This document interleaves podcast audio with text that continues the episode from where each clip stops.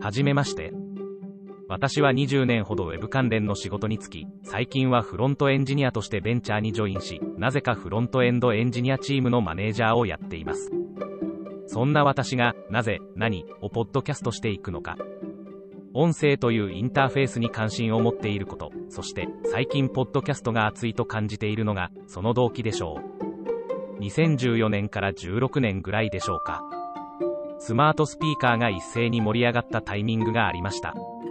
その時、私は10名に満たない小さいベンチャーでデザイン全般を担当しており、どちらかというとテクノロジーよりもデザインに重心を置いていたと思います。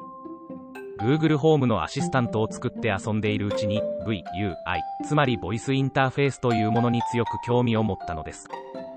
ポッドキャストが熱いと感じたのは数年前に通勤で視聴するようになってからでしょうか。私のポッドキャスト視聴機会が増えた理由としては、フロントエンド界隈の専門的でマニアックな題材を扱った番組などがあったこともあるが、大きく見ると手軽に視聴できるツールが整ってきたことが理由だろう。もう、視聴する側のツールも、配信する側のツールも、スマートフォンで完結できる。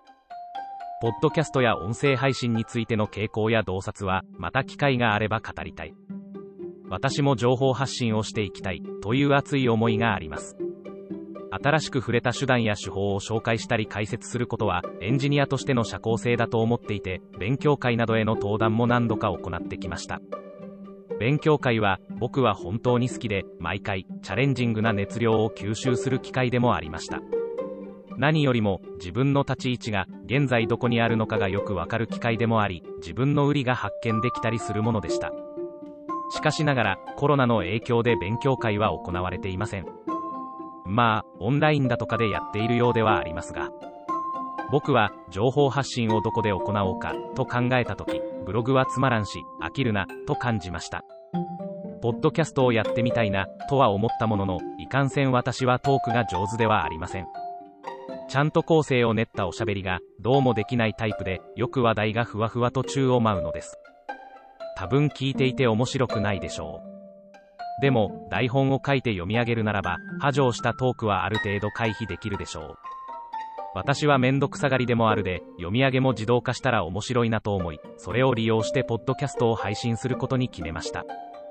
内容はどんなものになるでしょうか多分、雑多な内容になるでしょう。学んだこと、知ったこと、調べたこと、午後から聞き直して復習するという個人的な目的もあるので、フロントエンジニア、デザイン周辺の話題はあると思います。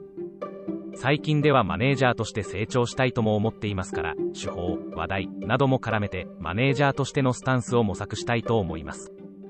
SF が好きなので、そのあたりも語りたいですね。